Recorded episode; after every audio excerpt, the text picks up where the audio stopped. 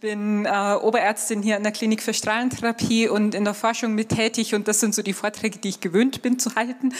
Ähm, Decke des Schweigens Vorträge kenne ich auch, aber Predigen ist noch mal was anderes. Ähm, und trotzdem ist es ein Riesenvorrecht hier zu stehen und ähm, es wird, kein, wird keine theoretische Lehre sein, ähnlich äh, für die Leute, die es am Freitag schon mal gehört haben, sondern ich werde viel einfach erzählen von dem, was über die letzten Monate bei mir selber passiert ist, äh, wo ich selber durchgegangen bin ähm, und wo ich selber genau diese Transformation erlebt habe, von, von der wir gesungen haben hier, von, von der in der Anbetung die Rede war. Äh, das ist das ist das, was ich erlebt habe über die letzten neun Monate, anderthalb Jahre, je nachdem, wie man zählt. Ähm, und Jesus, wir laden dich ein über dieser Zeit und ich bete, dass du selber kommst und dass du zum Geist und zu den Herzen von den Leuten redest. Und das Ziel ist, dass wir näher bei dir ankommen und dass wir Dinge ausbauen können, die uns wirklich daran hindert, äh, dein Reich so zu sehen und dein Reich zu bauen, wie, wie du es dir vorgestellt hast. Mm. Ich möchte mit einem Wort anfangen, ähm, sehr bekannt, Matthäus 16, 25. Da steht, denn wer sein Leben erhalten will, der wird es verlieren. Wer aber sein Leben verliert um meinetwillen, der wird es finden. Ähm, und das soll gar nicht das Thema sein, was das jetzt praktisch heißt oder wie das praktisch aussieht, sondern die Frage ist, ähm, wie geht es einem, wenn man dieses Wort hört? Weil was ich bei mir selber festgestellt habe, wenn ich solche Worte gehört habe, Worte von Lebenshingabe, ähm, Worte von, äh, von gib dich rein, gib alles, äh, solche Dinge. Ähm, ich habe einen sehr starken nationalsozialistischen äh, Familienhintergrund. Mein Großvater war Teil einer Eliteeinheit der SS und SS-Ausbilder über anderthalb Jahre.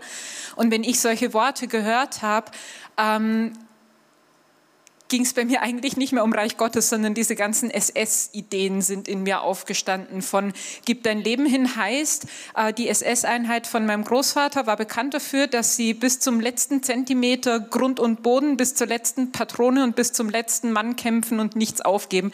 Und das waren meine Ideen, wenn ich solche Worte gehört habe. Und darum soll es gehen heute. Ähm, das hat was damit zu tun, dass der Nationalsozialismus eben nicht nur eine politische Partei war, sondern ähm, man nennt es eine politische Religion. Und das sieht man äh, daran, ähm, dass es eben nicht nur Parteitage gab, so wie das heutzutage ist, äh, sondern äh, es gab äh, wirklich religiöse Gemeinschaftserlebnisse, es gab Fackelmärsche, es gab Rituale, es gab diese Sonnenwendfeiern, das ist so das, was lokal vor Ort überall gelaufen ist. Es gab diese Reichsparteitage in Nürnberg, wer jemals schon auf diesem Feld stand, das ist eine krasse Erfahrung. Ähm, es gab Tauf- und Eheriten in der SS, also wirklich eine Ersatzreligion, die da äh, aufgestanden ist. Und es gab in Nürnberg Pläne, einen riesigen Tempel zu bauen. Ähm, das ist nicht passiert, aber die Architektur, äh, architektonischen Pläne dafür sind in der Ausstellung in Nürnberg zu sehen, wo es wirklich in der Mitte einen Altar geben sollte und dann einen Gang dorthin, wo Hitler als Hohepriester des deutschen Volkes entlang schreitet, einmal im Jahr, genauso wie das äh, im Judentum ist.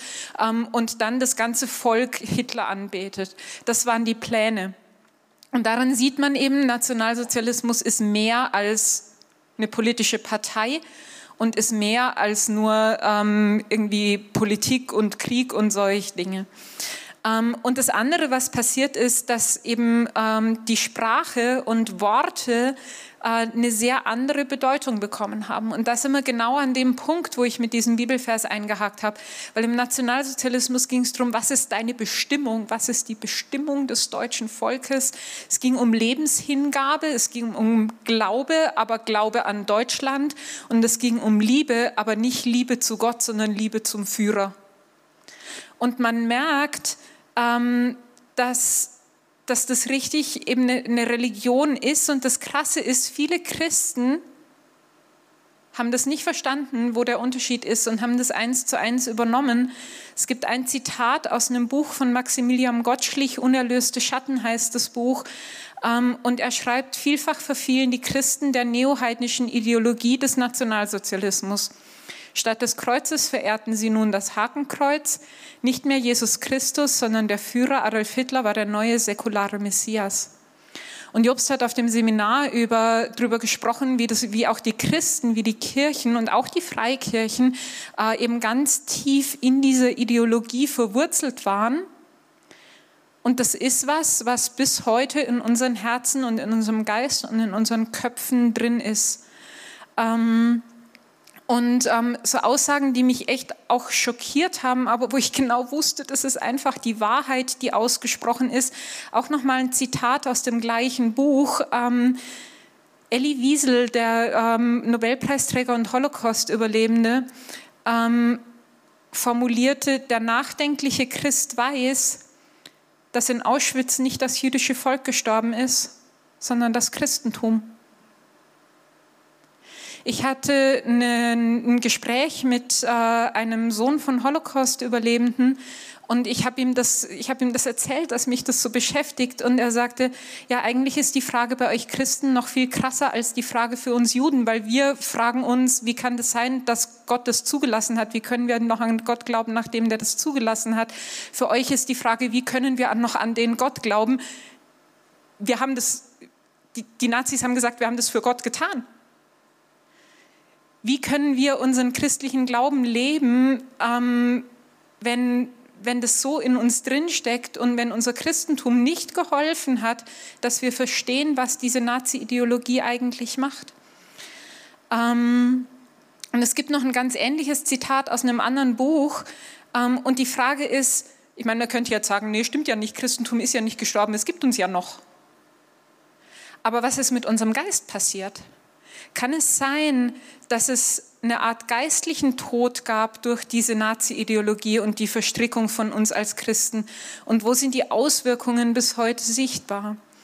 Und ähm, das ist so der Punkt, wo ich, wo ich sehr persönlich werden möchte, ähm, weil ich habe das in meinem Glauben und in dem, wie ich mit Gott lebe, in dem, wie ich in der Gemeinde lebe, eins zu eins immer wieder entdeckt, ähm, dass bestimmte Worte, bestimmte Dinge bei mir Nazi-Ideologie-Ideen in meinem Kopf ausgelöst haben, obwohl das da gar nicht steht oder obwohl das gar nicht so gemeint war. Und ähm, bevor ich jetzt von allen Sachen die erzählen werde, die äh, ich hier aufgeschrieben habe, ähm, das letzte Beispiel war von gestern und heute mit Jobst. Jobst hat mich gefragt zu predigen und dann haben wir darüber gesprochen, wie die Ausrichtung sein soll. Ähm, und, und dann war es für mich so, dass wieder Ideen hochgeploppt sind, wo ich gemerkt habe, oh holla, was unterstelle ich Jobst da eigentlich? Ähm, und wir haben heute Morgen nochmal telefoniert, auch um die Predigt nochmal so ein bisschen durchzusprechen. Und ich wusste, das Erste, was ich tun muss, ich muss um Vergebung bitten, weil ich habe ihm Dinge unterstellt, die er definitiv einfach nicht, so ist er nicht. Ähm, und ich merke, ich mache das Gleiche mit Gott. Mein Hirn weiß ganz viel, wie Gott ist. Aber das heißt nicht immer, dass mein Innerstes das auch glaubt, dass Gott so ist. Und heute soll es ganz viel darum gehen, was sind so diese, in der Wissenschaft nennt man es viszerale Reaktionen. Also wie reagiert mein Innerstes, bevor mein Hirn überhaupt anfängt zu denken? Ähm, und was, was kocht da alles hoch, wenn wir bestimmte Dinge hören? Ähm, weil es ist eben so, dadurch, dass viele Glaubensprinzipien vom Nationalsozialismus und in meinem Fall eben auch von der SS den Reich Gottes Prinzipien auf den ersten Blick extrem ähnlich sehen. Aber der Geist ist ein ganz anderer und die Frucht ist immer Tod und Zerstörung und die Frucht ist, sind zerstörte Persönlichkeiten und gebrochene Persönlichkeiten. Ähm, und das ist kein Wunder, denn er selbst, der Satan, verstellt sich als Engel des Lichts, steht in 2. Korinther. Und das ist das, was ich, ähm, was ich bei mir selber in allen Bereichen gefunden habe ähm, und wo, wo Gott mich rausgeholt hat, eins nach dem anderen.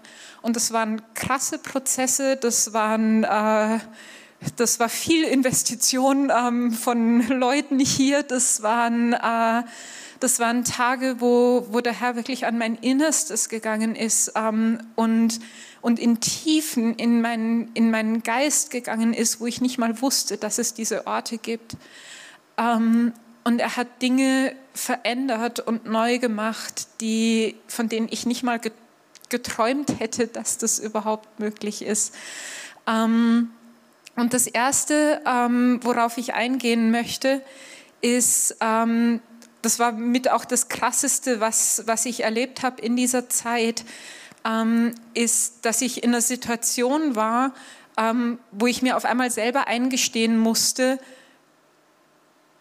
mein Geist ist was ganz Empfindsames und was sehr Zerbrechliches und was sehr, ähm, ja, wie was ganz Feines. Und ich wollte das nicht. Ich fand das total doof, weil, ganz ehrlich, das stört im Alltag nur. Ähm, ich habe elf Stunden Tage in der Klinik, da ich, da kann ich sowas nicht haben, ähm, was irgendwie was von mir will und was auch noch irgendwie was sagen will und sonst noch was. Und ich, ich habe das aktiv nicht nur abgelehnt, sondern abgetötet in mir. Ähm, ich habe gemerkt, ich habe wie meinen Geist in eine tiefe Höhle gestopft und ins letzte Eck und drauf, drauf geschlagen, bis der sich nicht mehr geregt hat. Und damit habe ich über die, die Jahre und die Jahrzehnte gelebt. Ähm, und da muss man einfach ganz klar sagen, ähm, das ist Nazi-Ideologie pur. Weil ein Geist, was Empfindsames, auch unser Gewissen ist ein Teil von unserem Geist. Und da haben die Nazis definitiv gar nichts damit anfangen können. Das haben die aktiv abgetötet. Und ich habe gemerkt, ich habe das genauso gemacht. Und ich habe gemerkt, ich muss mir das ähnlich wie wir es bei den Decke des Schweigens Seminaren immer machen, radikal ehrlich angucken und auch mal radikal ehrlich aussprechen, ich will meinen Geist nicht haben und ich habe den totgeschlagen und in der Ecke gestopft. Und dann anzufangen zu sagen, boah Herr, das ist eigentlich das Kost, mein Hirn weiß, das ist das Kostbarste, was du mir gegeben hast, mein Geist. Was habe ich damit gemacht?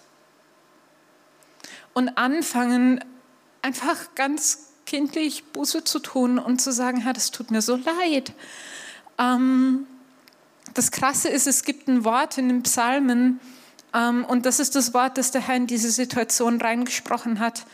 Ähm, da steht, denn häufig ließest du mich große Angst erfahren und ja, das war mein Leben, was auch damit zu tun hat, äh, das ist eine direkte Linie von meinem SS-Großvater zu meinem Vater, der schwerer Alkoholiker war. Ich bin also nicht in einer heilen Familie aufgewachsen und auch nicht in einer Familie aufgewachsen, wo man normalerweise Oberärztin an einer Uniklinik wird und äh, wissenschaftliche Karriere macht. Ähm, und ich wusste, ja, ich habe große Angst erfahren und zwar Tag und Nacht bei mir zu Hause. Aber dann kommt und machst mich wieder lebendig und holst mich aus der Tiefe der Erde heraus du machst mich sehr groß und tröstest mich wieder. Und ich wusste, ähm, wir haben angefangen, das zu beten. Ich habe angefangen, meinem Geist eine Daseinsberechtigung auszusprechen. Ich habe angefangen, ähm, Buße zu tun über die ganze Nazi-Ideologie und dass ich in dieser Nazi-Ideologie gelebt habe. Ähm, ich habe Buße getan über meinen eigenen Umgang mit meinem Geist. Ähm, und ich weiß, das war, das war dieses Gebet, wo Gott meinen Geist wieder lebendig gemacht hat. Er hat ihn aus dieser Höhle, aus den Tiefen der Erde heraufgeführt, wo ich den runtergestopft hatte. Ähm, und im Moment bin ich im Prozess von, du machst mich sehr groß, groß und tröstest mich wieder. Und ich merke, ich habe eine, ich stehe anders da, ich habe eine andere Größe in meinem Geist, würde ich sagen. Und das ist genau dieses Wort. Und einfach mal um so ganz praktisch, was heißt das jetzt eigentlich? Weil das ist ja jetzt alles irgendwie eher so theoretisch. Ähm, eine Sache, wo ich über die letzten Jahre nie einen Schlüssel dafür gefunden habe, für mich war das immer total krass schwierig, Bibel zu lesen. Ich habe das nicht hingekriegt, jeden Tag Bibel zu lesen. Und ich bin eigentlich nicht so ein Mensch, der ein wirkliches Disziplinproblem hat. Ähm, also wie gesagt, ich arbeite viel und das geht gut und das funktioniert, aber das mit dem Bibellesen hat nicht funktioniert. Und nachdem wir das gebetet haben, habe ich verstanden, warum. Bibellesen füttert den Geist und macht den Geist lebendig. Und wenn ich versuche, meinen Geist aktiv totzuschlagen und gleichzeitig versuche, den zu füttern, dann passt irgendwas nicht mehr zusammen. Und das war nach diesem Gebet, dass ich angefangen habe, wieder Bibel zu lesen. Ähm, und ich habe gemerkt, Wort Gottes spricht wieder zu mir. In der Anbetung ging es mir ähnlich. Anbetung ist ja auch was, was den Geist aufbaut und den Geist füttert. Und ich stand ganz oft hier und habe gleichzeitig versucht anzubeten und meinen Geist totzuschlagen. Ähm, und ich stand dann nach diesem Gebet, stand ich in der Anbetung und dachte mir, was meine ich jetzt? Ich habe so viel Energie frei, ich muss da nicht mehr drauf rumschlagen. Und ich habe gemerkt, wie sich Dinge in meinem Geist wirklich praktisch auch geändert haben. Ähm, und ganz ähnlich äh, war es, das war dann der nächste Schritt, ein, weiß gar nicht, ein paar Tage, ein paar Wochen später, irgendwie sowas, ähm, dass, dass Gott angefangen hat, darüber zu reden, was ist eigentlich mit meiner Seele.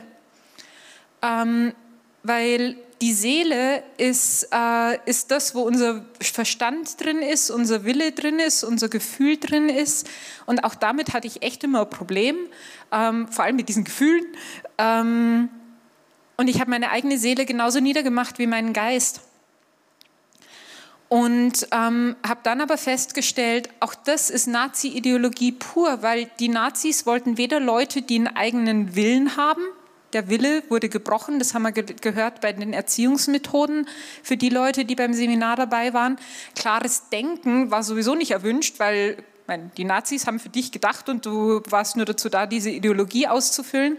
Ähm, und Gefühle waren definitiv gleich gar nicht erwünscht. Auch das haben wir an den Erziehungsmethoden gesehen. Ähm, und, und ich habe gemerkt, mein Großvater hat junge SS-Leute ausgebildet und das, was von der Nazi-Erziehung zu Hause noch nicht kaputt war, hat er fertig gemacht. Und ich musste mich dem stellen und da ganz aktiv ähm, rangehen, auch da wieder mir, mir das erstmal eingestehen, dass das so ist und anfangen, Buße zu tun.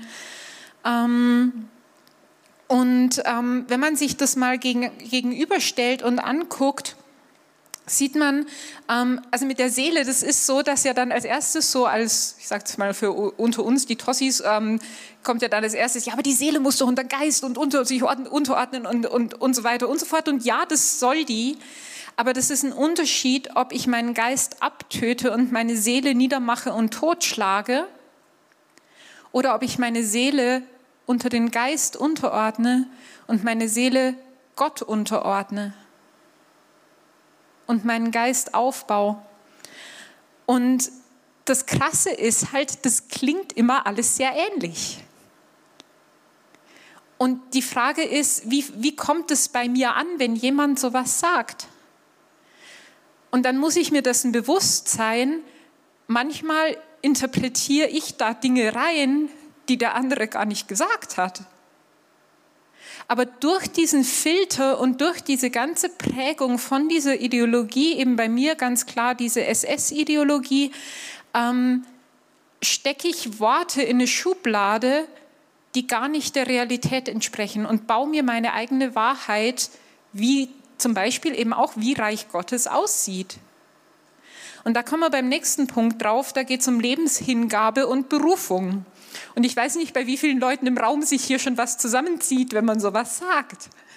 Ähm, bei mir hat sich immer alles zusammengezogen, wenn man sowas gesagt hat, weil mein Bild von Gott war, Gott steht daneben mit verschränkten Armen, legt die Latte eins höher, wenn es um den nächsten Schritt in meine Berufung geht, guckt, ob ich drüber komme, ähm, lacht sich ins Fäustchen, Fäustchen wenn ich es nicht schaffe.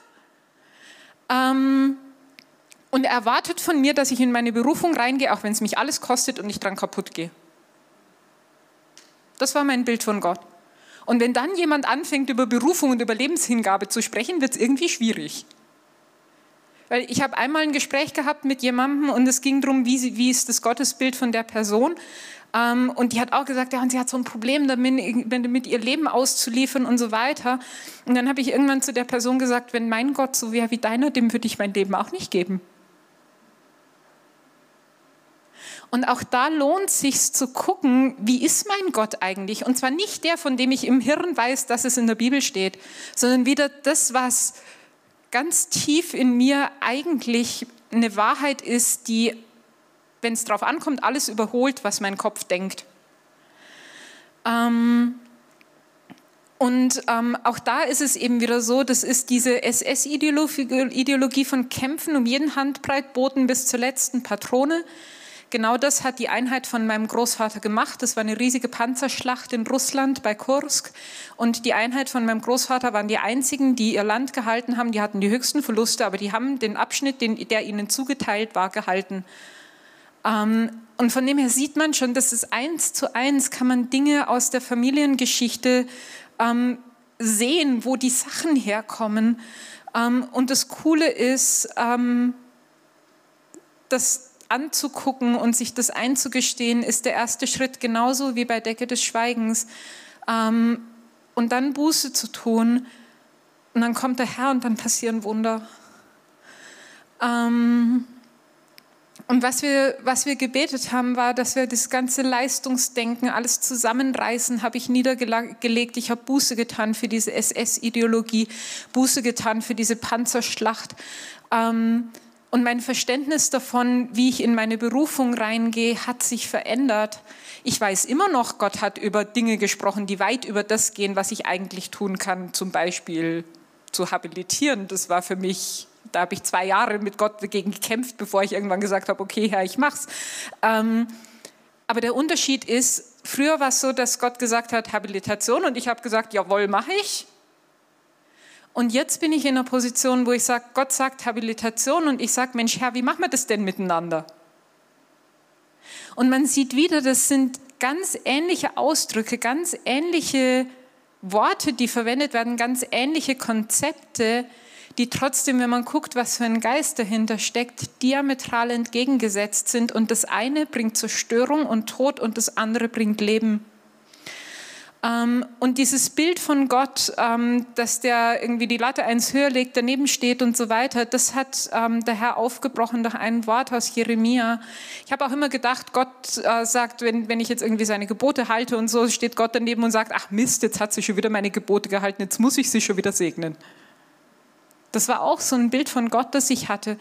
Und dann hat der Herr über ein Wort gesprochen aus Jeremia steht, ich werde einen ewigen Bund mit ihnen schließen und nicht ablassen, ihnen Gutes zu tun. Und schon das hat mein Gottesbild komplett zerschreddert, weil so war mein Gott nicht. Und ich werde ihnen Furcht von mir ins Herz geben, damit sie nicht von mir weichen. Und jetzt kommt das Krasse, es soll meine Freude sein, ihnen Gutes zu tun. Und das ist schon komplett über mein Verständnis von Gott rausgegangen. Ähm, und ich will sie in diesem Land einpflanzen von ganzem Herzen und von ganzer Seele, spricht der Herr. Und ich habe gemerkt, das ist ein Gottesbild, das habe ich nicht.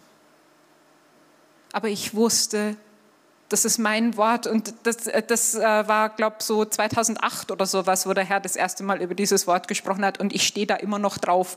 Und es gibt immer noch Situationen, wo ich dieses Wort wieder brauche, weil, ich, weil, das, weil das mein Gottesbild wie in Einklang bringt mit dem, was wirklich die Wahrheit ist. Ähm, Nächster Punkt ist, äh, ich habe es genannt, Leiterschaft versus Führerprinzip.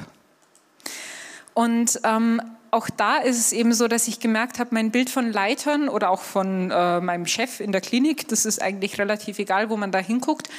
Ähm, ich habe das gesehen als übergeordnet fordernde, harte Tyrannen, die sagen, das Krasse ist, die sagen, sie wollen das Beste für mich, vor allem hier in der Gemeinde, ähm, mich dafür aber ausnutzen und brechen und meinen Willen brechen und, äh, und, und das war mein Bild davon und auch da, ich meine, ähm, mein SS-Ausbildungsgroßvater äh, ist alles, was man dazu wissen muss. Der hat genau das gelebt und der hat genau das gemacht. Und das Krasse ist, ähm, man merkt es ja oft nicht mal selber, dass man so denkt, bis das in einzelnen Situationen im Alltag irgendwann hochploppt. Ähm, ich hätte das auch davor nie so aussprechen können, weil ich das für mich, weil, weil das eben alles hier unten passiert und nicht hier oben. Ähm, aber das führt natürlich dazu zum einen, dass ich mit einem absoluten Selbstschutz und einer Selbstkontrolle reagiere, egal ob das der Chef oder der Leiter oder wer auch immer ist, weil das ist überlebensnotwendig vom Gefühl her. Und das heißt auch, dass ich selber echt Schwierigkeiten hatte, in Leitungs- und Führungspositionen reinzuwachsen. Als Oberärztin an der Uniklinik mit einer eigenen Forschungsgruppe, mit Doktoranden, die ich betreue, mit Assistenzärzten, die ich ausbilde und alles, was dazugehört. Ähm, Und auch da war es so, dass wir angefangen haben zu beten und wieder die gleichen Schritte. Wieder als erstes die Wahrheit radikal ehrlich aussprechen und anfangen, Buße zu tun. Ich meine, ganz ehrlich, was habe ich den Leitern hier alles unterstellt? Ähm, und ähm, in dem Gebet war, war, war wie ein Eindruck, dass ich genau unter so einer Atmosphäre aufgewachsen bin, wie in diesem SS-Ausbildungslager, wo mein Großvater gearbeitet hat. Und das hat, das hat 100 Prozent mein Lebensgefühl beschrieben. Ähm, und ich konnte mich da rauslösen und ich bin rausgekommen. Ähm, und äh, da, also da, da das, da, wenn man sich da nochmal so ein bisschen diese Unterschiede anguckt, äh, da habe ich nur einen Satz hingeschrieben. Ähm, es ist ein Unterschied, ob ich äh, unter diesem Nazi-Geist lebe, weil dann ist, äh, dann ist Leiterschaft für mich so, dass ich denke, ich ähm, mache selbst Aufgabe für einen tyrannischen Diktator, habe ich es genannt. Ähm, oder ob ich in einer Lebenshingabe an den liebenden Vater lebe.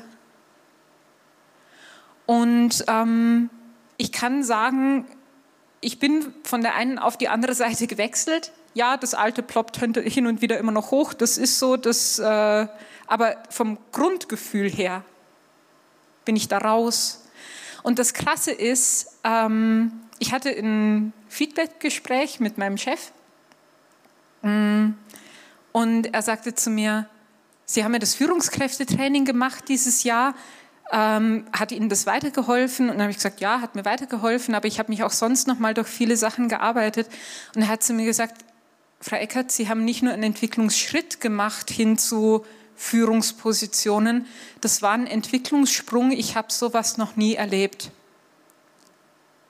Und dann äh, zwinkerte er mir zu und sagte, das macht Spaß, oder? Und ich habe gesagt, ja, das macht Spaß. und das sind so Dinge, das wäre nie möglich gewesen. Und ähm, wenn man das zusammenfasst, merkt man, dass diese Nazi- und SS-Ideologie ne, einfach mal an meinem Beispiel so tief in meinem Geist und ähm, der, bei der Decke des Schweigens sprechen wir über die Gebeine, die wie, wie mein Innerstes sind, so tief verankert ist.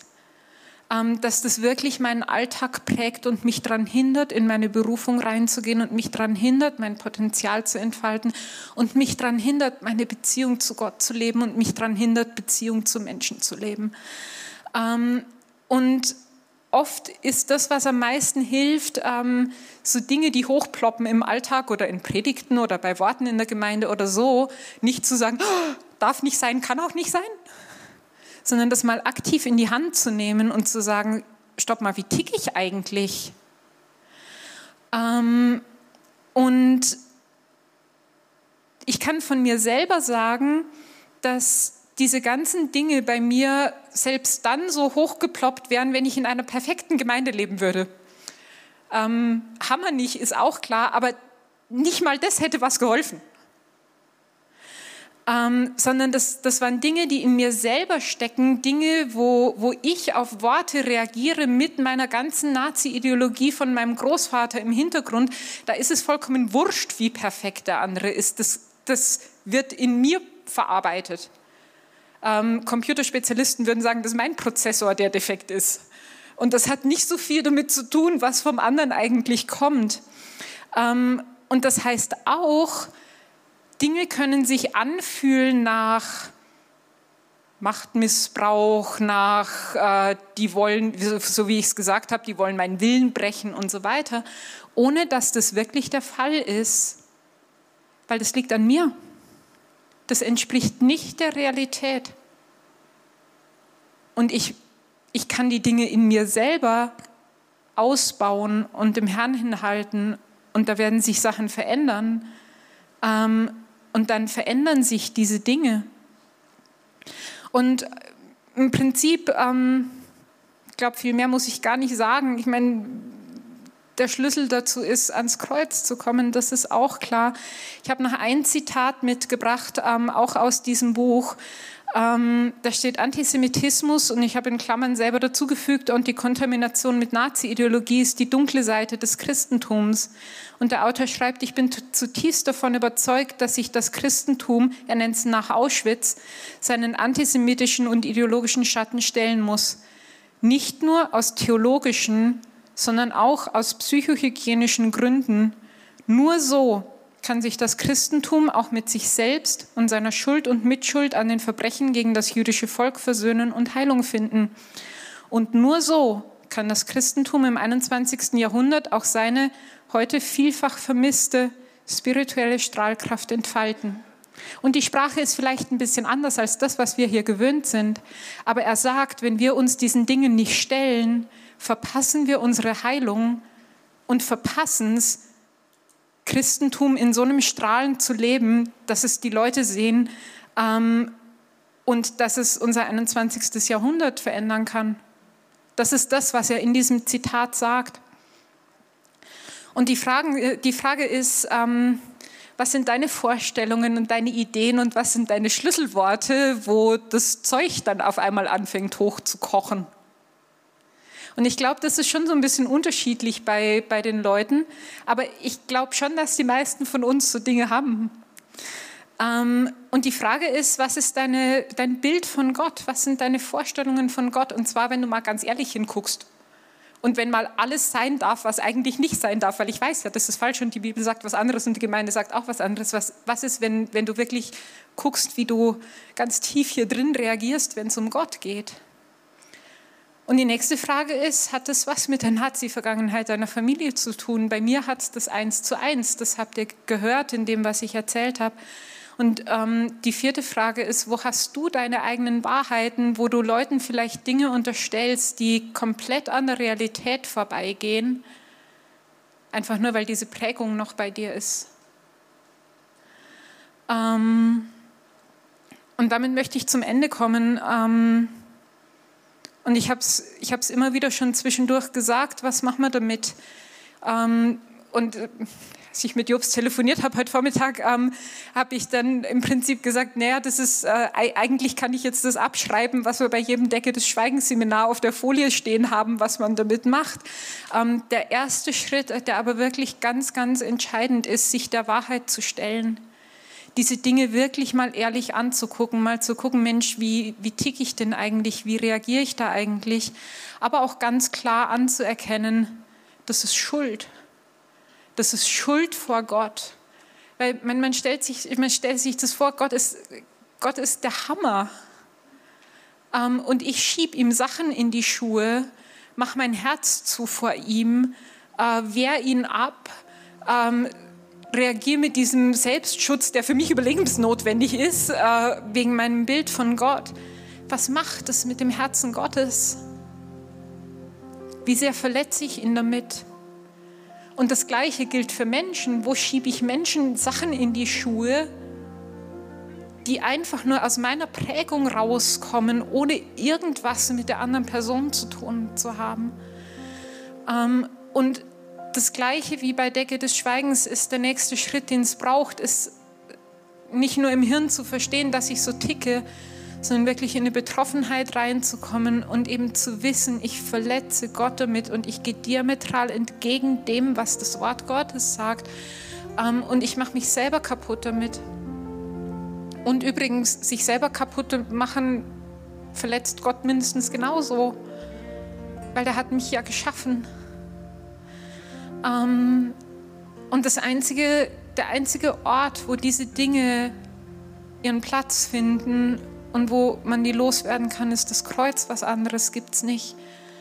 Ähm, und wie krass ist es, ähm, dass wir dass ich mit meiner ganzen SS-Ausbildungsideologie, die noch mitten in meinen Gebeinen steckt, zum Kreuz kommen kann, um Vergebung beten kann. Zum einen ganz klar, krass für die Schuld meines Großvaters, zum anderen für die Dinge, die in mir selber drin stecken. Ähm, und dann, ich habe es ich hab's über die letzten Monate immer wieder erlebt, dann kommt Gott. Ähm, und das sind Wunder passiert in meinem Leben. Und ähm, das wäre meine Einladung an euch.